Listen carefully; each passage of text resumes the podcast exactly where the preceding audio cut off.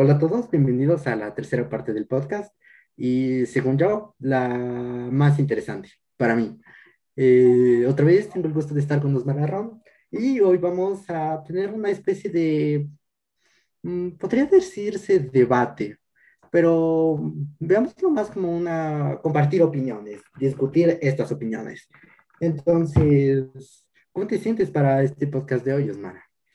Hola Tomás, estoy muy emocionada. Yo también, este creo que va a ser mi podcast favorito, porque realmente es el que más hemos estado esperando, es por el que surgió la idea. Primero quisimos introducirlos un poco a lo que se viene y ahorita sí estamos preparados, estamos listos y queremos ya topar varios temas importantísimos y que queremos compartir con ustedes, compartir opiniones más que todo de un hombre y una mujer aquí, una mujer feminista y un hombre que, que bueno, no es, no es cerrado y que comparte muchas ideologías de las feministas. Entonces, aquí estamos, podemos empezar, podemos ya discutir ideas, como lo dijiste, no es un debate como tal.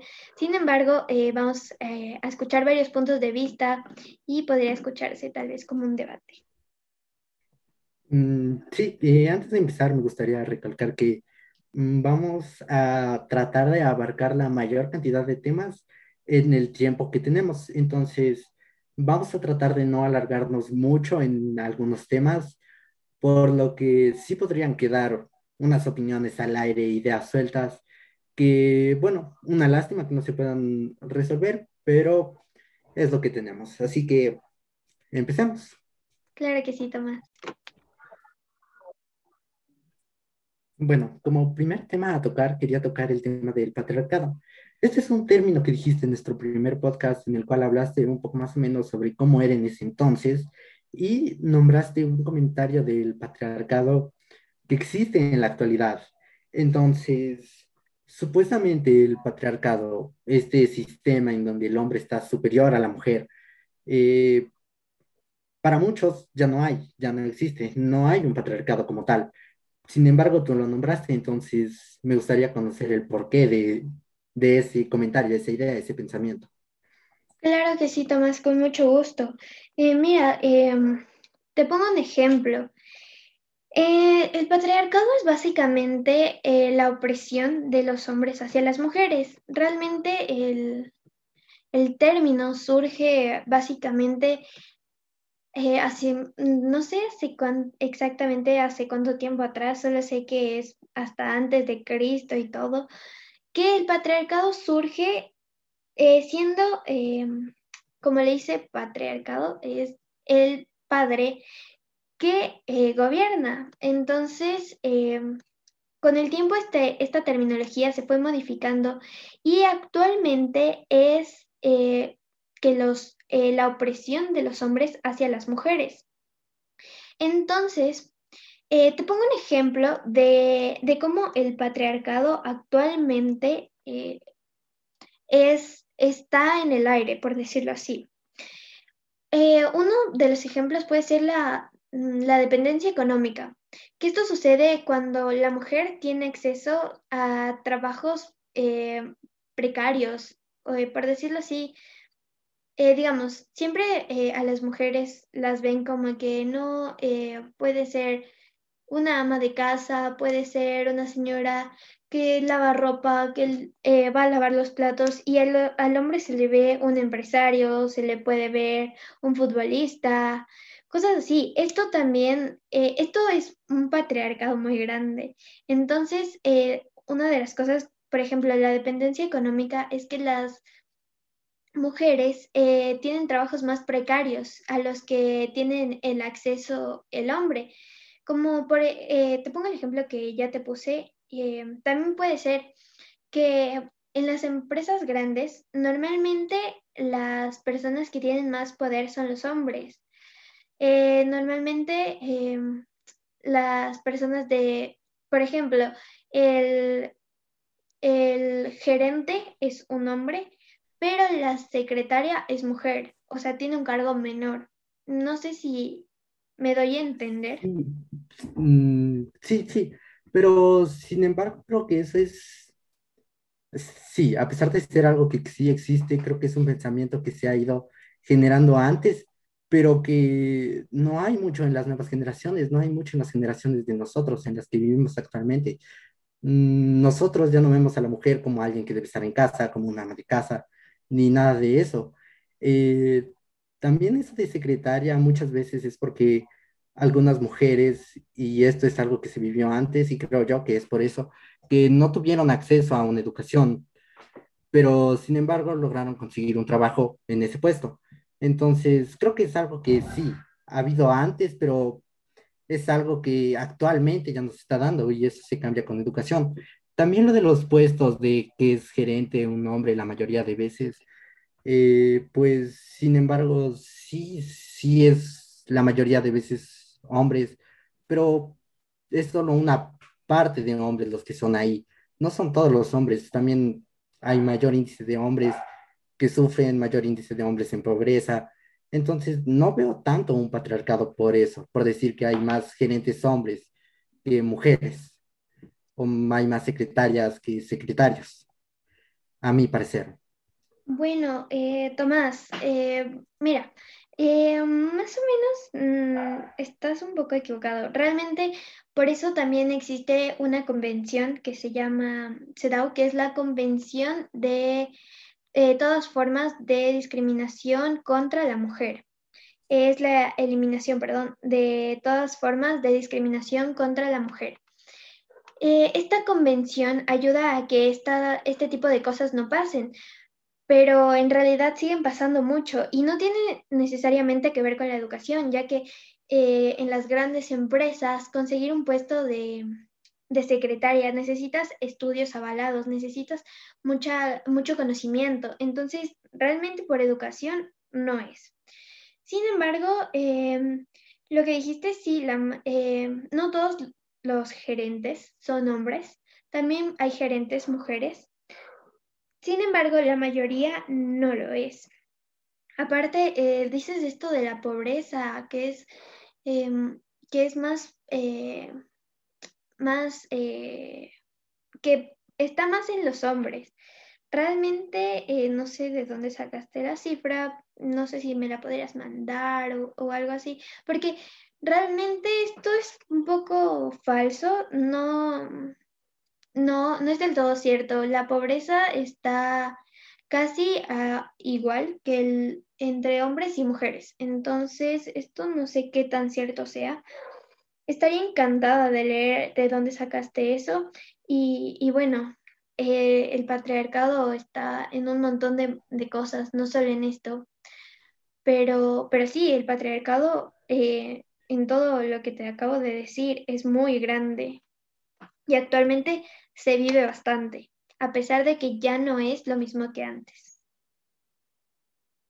Mm, Bueno, sí, tal vez puede que esté equivocado en los índices, pero eso no quita el hecho de que el hecho de los gerentes sea solo una parte de porcentajes de hombres que tuvieron éxito. No quita que otra parte de hombres no esté mal, así como mujeres, que tal vez sí es cierto que es un poco menor y que, bueno, las secretarias, como tú dices, y todo eso, eh, sí necesitan estudios para conseguir esos puestos, pero sin embargo no se ve una dominación del hombre hacia la mujer, tanto en ese ámbito, tanto en ese aspecto. En realidad sí, se ve bastante, se ve un montón. ¿Cómo? O sea, ¿cómo se ve porque un hombre es gerente y una mujer es secretaria? Que el hombre domine a una mujer, que existe un sistema patriarcal, cuando el hombre no tuvo que maltratar, no, maltratar no, eh, explotar a una mujer, por así decirlo, tuvo que echar de menos eh, para conseguir puestos altos. Entonces, no lo sé. Si me puedes explicar un poco. Claro que sí. Mira, eh, es que el patriarcado no necesariamente está en, en, discriminar, en ofender, en golpear a una mujer. El patriarcado, como te digo, es una sí, sí, No me refiero a golpear ni a maltratar. Bueno, continúa. Claro, eh, el patriarcado es una opresión. Al decir opresión, eh, no necesariamente conlleva estos ámbitos, sino también es el cómo las empresas buscan eh, o prefieren tener un gerente hombre que cuiden todas las inversiones, todas las cosas, a tener una gerente mujer. Realmente esto eh, es muy, mm, no sé cómo explicártelo para que lo entiendas mejor, pero mira, te lo puedo explicar de esta manera. El patriarcado es una, como ya te dije, es una opresión. Ahora, los índices de mujeres que están en empresas, en cargos altos, es muy bajo, es extremadamente bajo. ¿Por qué? Porque buscan siempre a que los hombres estén en esos, en esos cargos. Buscan que, que en, te, puedo, eh, te puedo decir algo. Hay, una, hay varias leyes que dicen que, que, que, tienen que tener cierto porcentaje de mujeres en, en, en las empresas porque la mayoría solo busca contratar hombres y por eso mismo es, se busca también que en, con, estos, con estas leyes que haya mujeres dentro de, de estas empresas. Sin embargo, en los cargos más altos siguen habiendo hombres. Y no digo que esté mal, porque pueden ser muy buenos en lo que hacen, pueden ser extremadamente buenos, pero eso no quita el hecho de que solo busquen hombres y que desconfíen de las mujeres. Sin embargo, este es un tema que, como ya dije antes, no se puede cambiar mm, radicalmente de una sola. Muchas de esas personas son mayores, no mayores de edad, o sea, son personas, son señores, tienen 40, 50 años, tienen su familia, han vivido toda su vida. No podemos decirles a ellos cómo cambiar su forma de pensar porque ellos ya han venido estableciéndola. Sin embargo, esto es algo que, según yo, a mi punto de vista, esto patriarcado, por así decirlo, este patriarcado, entre comillas, para mí, solo se podría acabar de una educación hacia las generaciones futuras, hacia nosotros, y hacia los más pequeños y hacia los que van a salir a trabajar. Entonces, no, no entiendo cómo, cómo este patriarcado se podría acabar, por así decirlo, mm, haciendo todo lo que hace el feminismo actualmente que para mí no es un patriarcado en sí. Pero bueno, eh, ¿tienes algo que decir para finalizar este tema y avanzar con el otro? Eh, sí, algo súper cortito, de que en realidad sí se puede ir cambiando la forma de pensar, que eh, la vida está hecha para cambios y que el conocer más de este movimiento feminista puede llegar a ser un cambio en varias personas y que sí, como tú lo dijiste, los cambios en las futuras generaciones están en la educación y eso eh, es una de las cosas que inculcan bastante las feministas. Entonces, sin nada más que decir, creo que sí podemos pasar al siguiente tema. Mm, listo. Eh, una visto ya estos dos puntos de vista sobre este tema, pasemos con un poco de las marchas. ¿Te parece? ¿Estás de acuerdo con eso? Claro que sí, Tomás. Mm, listo, entonces tenemos a las marchas. Voy a plantear la idea de cómo Mm, bueno, como yo antes de informarme un poco veía estas marchas. Mm, creo que la mayoría de las personas que no se informan también un poquito ven estas marchas como algo, algo que no se necesita, pero y que lo hacen por lo loco. Y también mm, creo que es más allá de ver a, tratar de juntar ambas opiniones entre que sí se necesitan y entre que no se necesitan, porque se puede sacar a mi parecer, una conclusión. Mm, vamos, eh, teniendo en cuenta lo del anterior, creo que hay algunos aspectos que estas marchas también buscan, de los cuales no se pueden cambiar haciendo marchas. Como ya dije antes, esto del patriarcado haciendo marchas de, de tal magnitud no se pueden cambiar así. Sin embargo, hay otras que son un tema un poco más fuerte, un poco más que ignoramos y entiendo en sí, entiendo la, por qué lo hacen de esa forma por qué lo hacen con tanto, no sé si es la palabra correcta y perdón si me equivoco, pero con tanto enojo, con tanta rabia hacia una sociedad que ignora estos temas. Entonces, mm, bueno, me gustaría oír qué piensas tú de lo que dicen los, todas las personas, no todas, la mayoría de personas sobre, sobre las marchas, sobre las marchas feministas y en base a eso tratar de conversar un poco. Claro que sí, Tomás. Es un tema muy interesante porque sí, yo también he escuchado un montón que la gente dice eso. Pero bueno, de que se necesitan o no, sí se necesitan. Y justo en este tema del patriarcado sí, también se necesitan porque realmente es una forma de ser escuchadas, es una forma de manifestar y el ser escuchadas. Y como dijiste, eh, tienen un enojo. Y, y sí, en cierto, de cierta manera sí lo tienen, ya que necesitan ser escuchadas y para eso necesitan levantar fuerzas, necesitan ser fuertes, como ya lo somos, como lo somos todos, pero necesitan sacar esa fuerza al exterior y, lo demuestran eh, de una manera, por decirlo así, enojadas, porque están enojadas por el hecho de, de la sociedad que sigue teniendo varios pensamientos antiguos, de que no se sigan habiendo esos cambios que deberían en los pensamientos que, que nosotros, en especial, siendo un, país tercermundista o como, o como también se, lo, se puede llamar en vías de desarrollo, eh, sigue siendo un tema bastante complicado porque en nuestro país em, es un tema muy difícil. La gente em, eh, de cierta manera es muy ignorante y no ven más allá de las cosas, no ven más allá de los puntos. Ni siquiera pueden estar marchando ahí al lado y ni siquiera son capaces de ir a preguntar, oye, mira, ¿por qué estás marchando? Cuéntame por qué estás marchando y si, y si por lo que estás marchando está mal, pues yo, yo, yo voy a decirlo, o sea, ya, esto está mal, no me parece y punto. Pero tampoco eh, son quienes para ofender a las personas. Como me parece que ya te había dicho en el anterior podcast, que hacen em, todo esto, todas, todas eh, rayar una pared, eh, cosas así, porque la pared se limpia, la pared se vuelve a pintar, pero una vida no vuelve. Una vida mm, simplemente se queda ahí, una vida no va más. Los estragos de todo se quedan siempre. Dime. Mm, comprendo. Eh, claro, pero aquí me gustaría saber más. Eh, algo que no he logrado informarme porque sí es cierto que al ser algo tan, tan fuerte, tan brusco, no, nunca se logra entender bien, a mi parecer. Yo no he logrado entender bien en sí qué es lo que buscan estas marchas. O sea, entiendo una idea, pero me gustaría que me aclares un poco mejor, ya que siempre hay desinformación, siempre hay mm, sacadas de contexto de lo que pasa, entonces sí, me gustaría conocer un poco más y en base a eso dar una opinión para tratar de pasar al siguiente tema.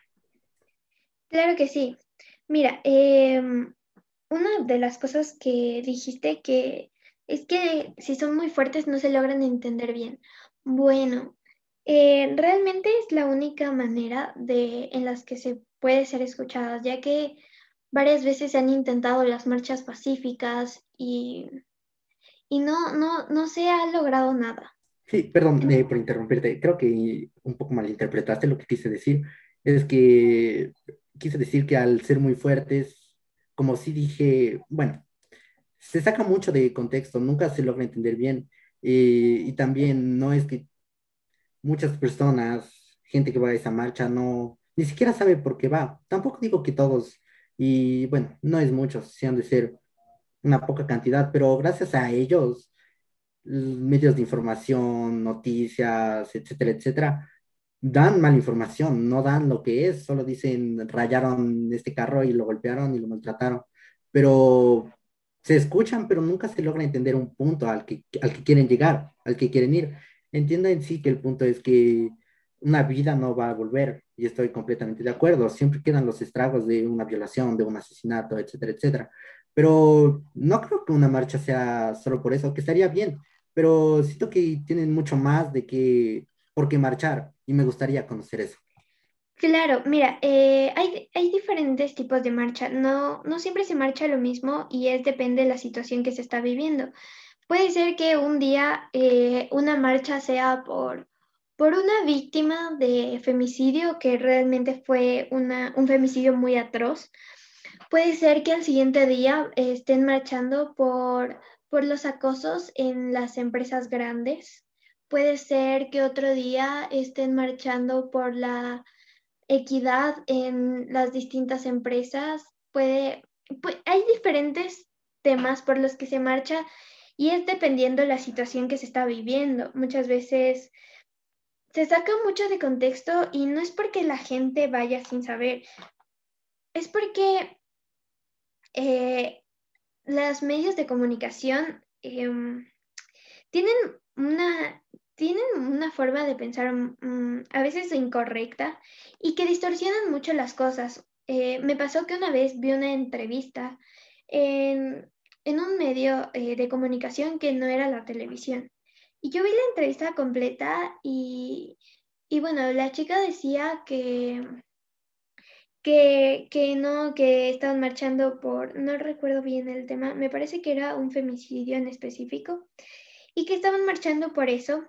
y que, y que necesitaban como que ayuda de, de, de los, del sistema judicial. Y en la televisión lo hicieron parecer como que si la chica no hubiera sabido nada y, y bueno, o sea, sí fue medio complicado porque yo digo, wow, o sea, están distorsionando, distorsionando completamente el mensaje que dio la chica. Entonces, mm, de esa manera sí, es, mm, no sé, también es parte de los medios de comunicación, ya que al ser medios de comunicación oficiales, porque son noticias, deberían estar bien informados, no deberían eh, hacer algo, o sea, hacer quedar mal a un movimiento. Mm, sí, bueno, eh, como ya estamos un poco cortos de tiempo, creo que voy a dar un comentario final. Tal vez quede una idea volando por el aire con lo que voy a decir a continuación, pero es debido al tiempo. Eh, bueno, eh, ya oímos lo que dices, completamente de acuerdo que al ser medios de comunicación tienen la obligación de, de estar informados, de informar bien a las personas. Eh, y en cuanto a las marchas en sí, mm, entiendo el hecho de que sean bruscas, de que sean violentas, pero creo que muchas de estas veces eh, las marchas pueden salirse de control. También es algo que no está en las, en las manos de las personas que van a las marchas, que planifican, que organizan, porque, bueno, hay mucha gente loca. No digo que todas, pero me parece mal a veces que dañen cosas privadas, dañen autos, rayen autos, eh, rompan casas, cosas que ya pasan de ser algo público a ser algo privado y que sin embargo dices que eso se vuelve a pintar, pero mm, en lo público sí, en lo público claro, ayudan a limpiar monumentos y todo eso, pero muchas de estas cosas de propiedad privada que se ven afectadas por, por estas marchas no se llegan a arreglar. Eh, bueno, Mm, me encantaría oír tu opinión sobre esto, pero no tenemos mucho tiempo. Así que me gustaría pasar a otro tema que teníamos previsto, que es, esto más allá de ser un, un, debate, mm, creo que aquí vamos a estar bastante de acuerdo los dos, eh, pero quería pasar a, al tema de violaciones, abusos sexuales y feminicidios. Entonces, eh, recuerdo que en el anterior podcast nos querías hablar un poco sobre este tema y me encantaría oírte. Claro que sí, Tomás. Eh, bueno, primero eh, me gustaría aclarar de que muchas personas piensan que las violaciones y el abuso sexual es lo mismo, cuando en realidad eh, son cosas diferentes, atroces e indignantes, que, pero siguen siendo diferentes. La violación son muy parecidos, pero mira, la violación es cuando una mujer está inconsciente y es, eh, y es abusada. o sea, es, eh, es violada. Creo que todos estamos conscientes de este término, es violada. Sin, eh, es sexualmente, tiene, el hombre tiene sexo sin el consentimiento de la mujer. Y esto se llama violación. Ahora, el abuso sexual. El abuso sexual es cuando una mujer está consciente, está despierta Y aún así es, eh, tiene igualmente tiene sexo con, con la mujer sin, sin su consentimiento. Y a pesar de que no solo conlleva el sexo o las relaciones sexuales, sino que también eh, eh, hay más cosas que pueden eh, ser abuso sexual, como por ejemplo el, el tocar a una mujer sin su consentimiento o a un hombre, también hay casos, ¿no? Sin su consentimiento, tocarla o alguna de estas cosas que es muy atroz. Pero bueno, y los feminicidios son en cambio el hecho de asesinar a una mujer por el hecho de ser mujer. Entonces, sabiendo esto, creo que sí vamos a estar muy de acuerdo. creo que los dos pensamos que es muy atroz todo esto que se vive. Y aunque es cierto que es más común en las mujeres, también pasan muchos hombres por esto. Las mujeres... Pues, Ah, continúa. Dime, no, dime. Mm, que sí, que totalmente de acuerdo con, con estos términos, con estos actos atroces que mm, indudablemente deben ser castigados.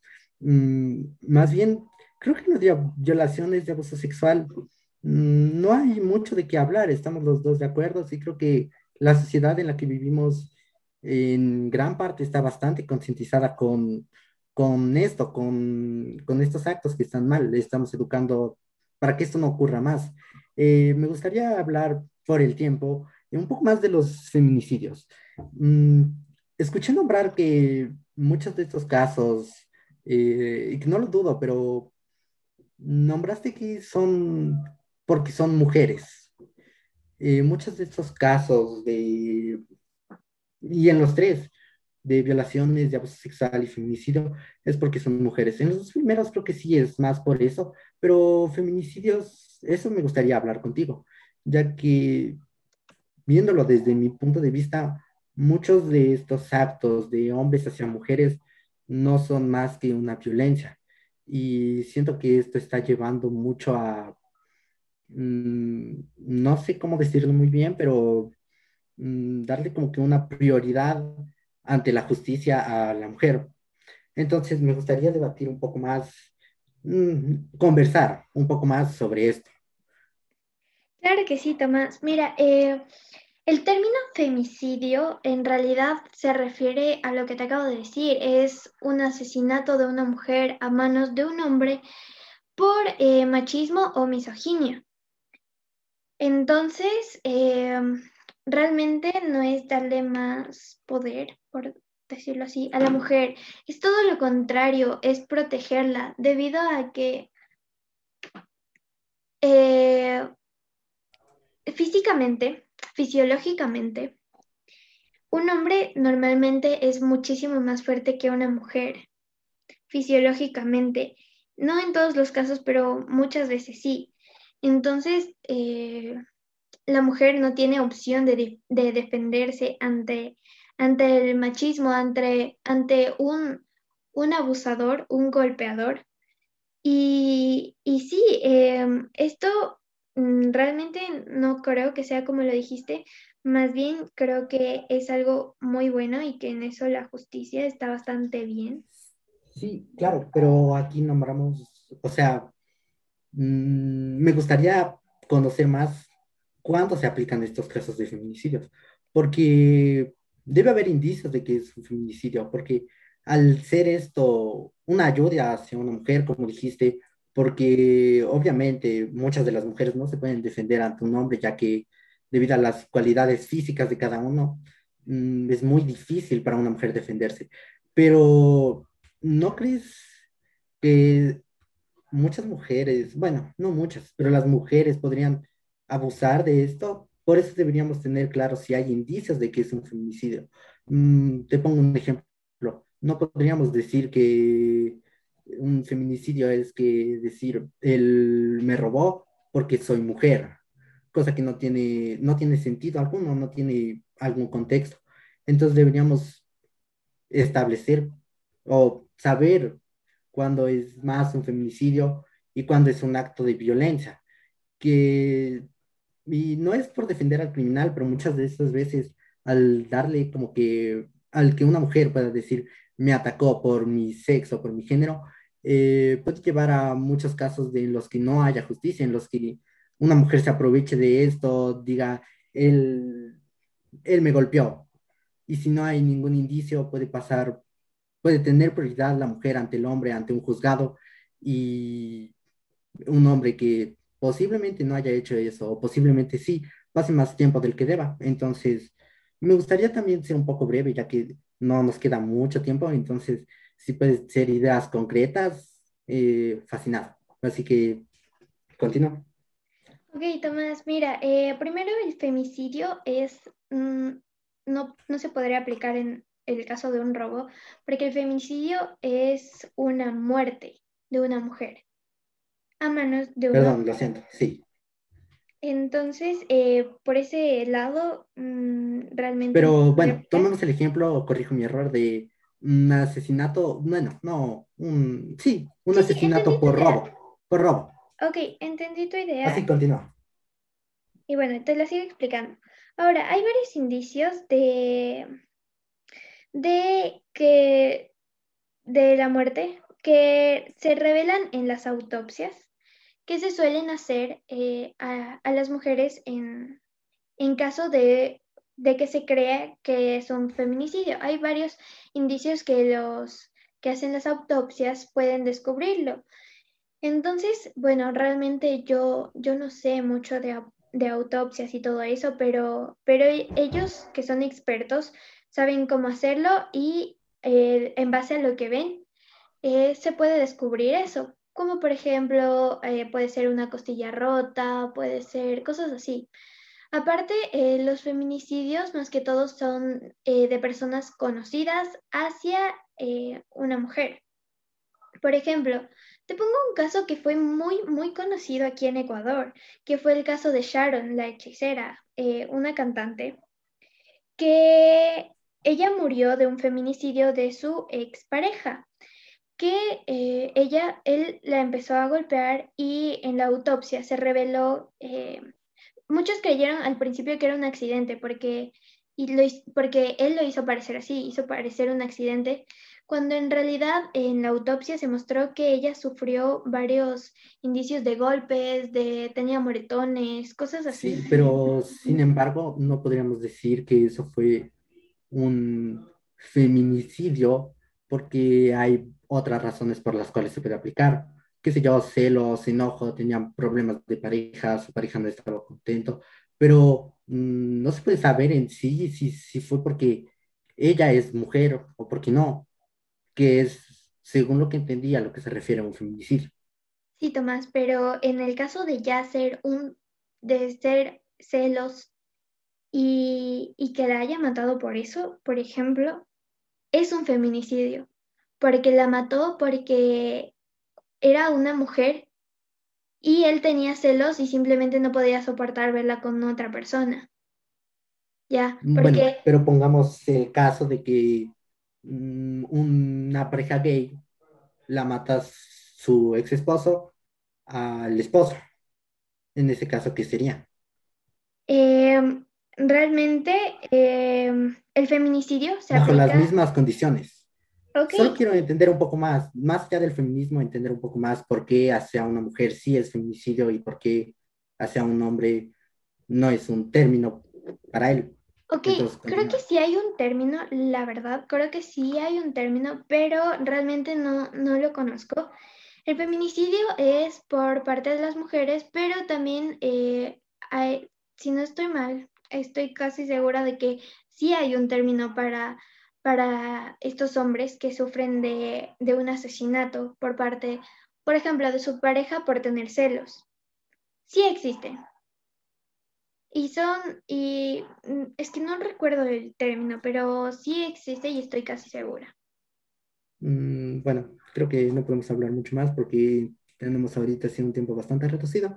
Así que vamos a pasar con el último tema para, para ver los puntos de vista y es sobre el aborto. Así que mm, en esto sí me gustaría que seas bastante rápida y nos des una idea sobre lo que busca el feminismo con el aborto.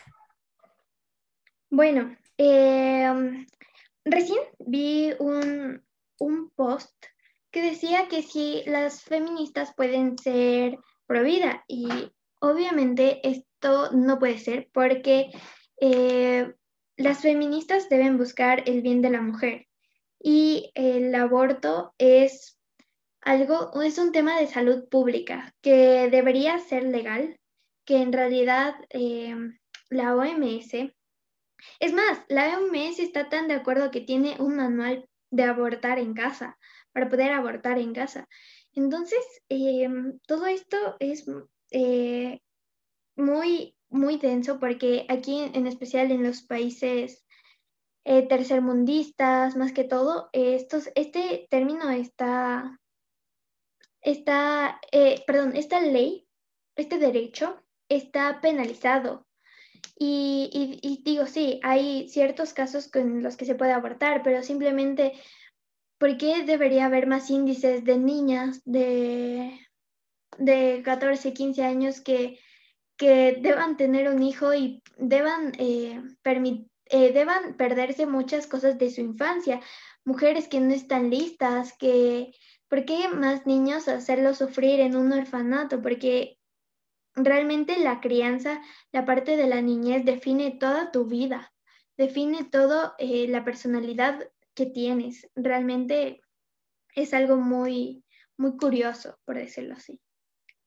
Mm, pues sí, en cierta parte estoy de acuerdo contigo, porque mm, sinceramente creo que esto es algo que yo he cambiado bastante de opinión, no es algo en lo que me he mantenido fijo y posiblemente en futuro pueda tener otra opinión, pero te voy a contar de mi opinión actualmente.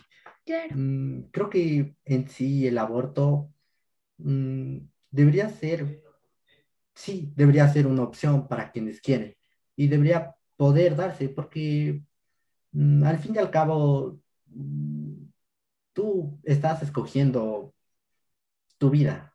O sea, sí, no podemos definir más allá lo que es una vida en sí, una vida humana, porque para mí es un tema bastante complejo, pero creo que si una persona ya más ya más desarrollada, que ya tiene una, una, vida en respecto a que ya, ya ha vivido, ya conoce el mundo, quiere seguir viviendo ese estilo de vida. ¿Podría abortar? Claro que sí. Eh, aquí también veo un, algo por lo que no estoy tan de acuerdo con el feminismo, que, que hablan de que el, el, feto en sí no es una vida y creo que es algo que no podríamos establecer ya que el simple hecho de una vida humana no es algo que se define ya, ya sea científicamente, sino es algo, un contexto social que hemos venido creando hace bastante tiempo, mm, ya sea médico, por parte de personas. Entonces, igual creo que hay que, no lo sé, tratar de entender por parte de Provida y los que no son Provida, porque en cierta parte sí tienen razón, sí es una vida, pero tampoco deberían no dejar que puedan decidir. Entonces, esa es mi opinión. Y si tienes algo más que decir, Osmara. Sí, Tomás, en total de acuerdo con lo que dijiste de que, o sea, es una elección. Yo no te voy a obligar a abortar. Si tú quieres tenerlo, lo, eh, te hacemos un baby shower. Pero si no quieres tenerlo, mira, aquí está la solución. Eh, aquí podemos abortar y va a ser seguro, porque la mayoría de estas muertes son clandestinas, son, son a veces se las se hacen en casa con un armador, es, es algo muy, muy difícil. Y, y ¿por qué mejor despenalizar esto, que bajan las cifras de, de aborto y que ayuda a la mujer? Porque, porque sí, bueno, yo no puedo discutir con un, creyente de Dios qué es vida y qué no, porque para él va a ser vida, pero yo estoy del lado de la ciencia y la ciencia dice que después de las 15 semanas se puede definir que es un feto con vida porque ya se ha creado su sistema nervioso. De las 15 semanas para atrás, realmente el feto, eh, bueno, no es un feto, es, creo que es, la terminología correcta es coito.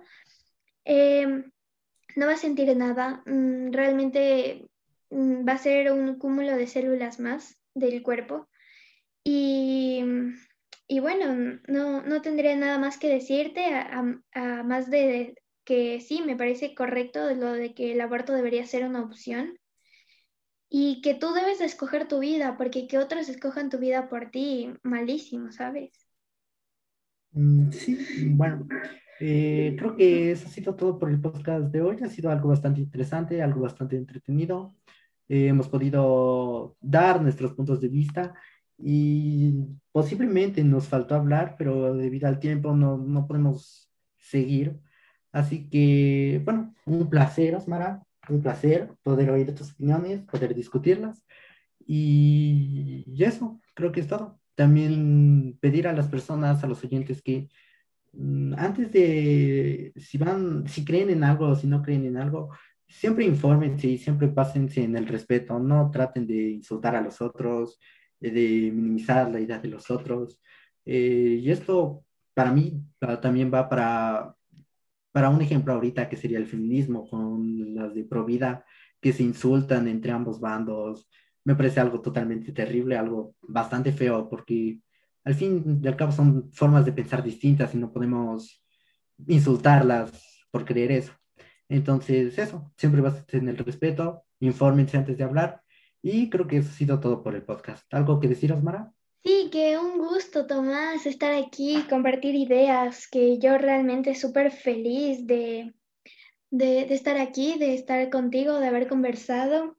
Y, y, bueno, que sí, que lo que dijiste está correcto, de que eh, el respeto, el imponer las cosas, está súper mal, que que si crees en algo bueno, lucha por eso, infórmate bien y lucha por eso, pero, pero no por eso vas a imponer eh, tus creencias a otra persona. Todos pensamos distinto y, no quiere decir que eso esté mal. Y bueno, nada más, un este, gustazo. Sí, eso ha sido todo por el podcast de hoy.